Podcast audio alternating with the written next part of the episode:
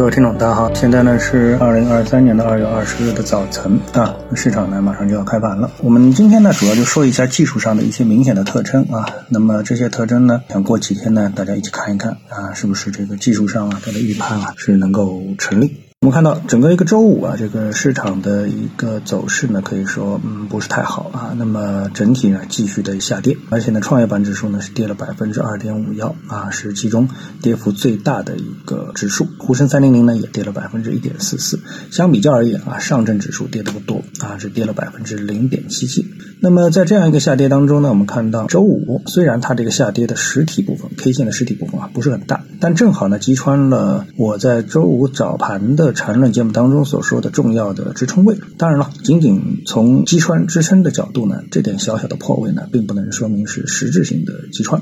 但是从结构上看啊，这个下跌啊，在缠论上呢是属于非背驰性的下跌啊，这是一个定义。那背驰和非背驰结构的一个区别，在缠论当中，简单而言呢，就是前后两段相同性质的走势进行一个对比。那么看这个后一段，相比前一段，无论是上涨趋势中的一二三浪，它其中的一三浪的对比，还是下跌趋势中 A B C 的 A C 的对比，三或者是 C，它的动量相比一和 A 是不是衰减啊？是不是缩小？如果是衰减的、缩小的，那就是背驰；如果不是的话呢，这就是非背驰。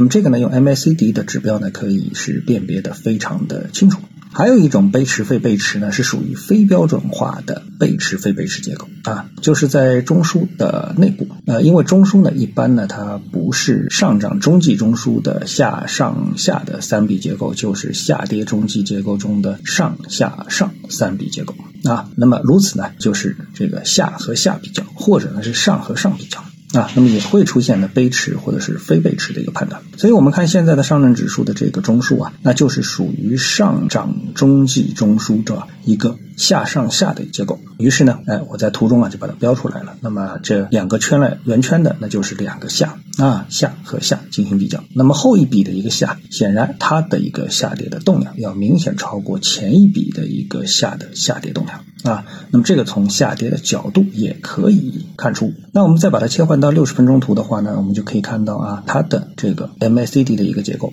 第一波下就是从三千三百一十点开始的下，MACD 呢回到了零轴，然后呢 MACD 因为指数上涨，那么 MACD 呢重新向上，但是这个向上的高度呢低于三千三百一十点的 MACD 的高度，那这就是一个背驰结构。啊，这这就是中枢内的一个背驰结构，所以这个结论呢，就是呢，今天这个市场会继续的下跌，那么这是一个大概率的事情。那么如果真正破位的话呢，暂时呢就无法估计下跌的空间和下跌的幅度啊。那这个呢也是符合啊我们说缠论的一个理论的定义，就是我们不预判指数它到底会下跌多少，而是根据下跌的结构，比如说在下跌的过程中，呃出现明显的 A、B、C 的一个结构，那么这个呢就是告诉大家哦，这个差不多了，跌到底了啊。那么当然，这个 A、B、C 结构也要 C 对 A 呢出现一个背驰。我们再来看创业板的一个指数，那创业板的一个指数结构呢，就比上证指数走得更差了。啊，差得多了。那么是明显的一个破位的结构。那指数的缠论结构呢，实际上和个股的逻辑啊是一样的啊，就是他们在结构上的语言是一样的，所以最终呢体现在个股上，指数的走势不一定影响个股的独立走势。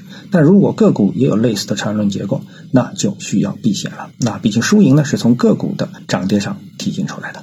今天呢，跟大家聊到这里啊，那么各位呢有什么想法或者是感受啊，欢迎在评论区呢一起交流，也希望各位啊多多点赞、转发、订阅我的频道专辑啊，我们下期的节目时间再见。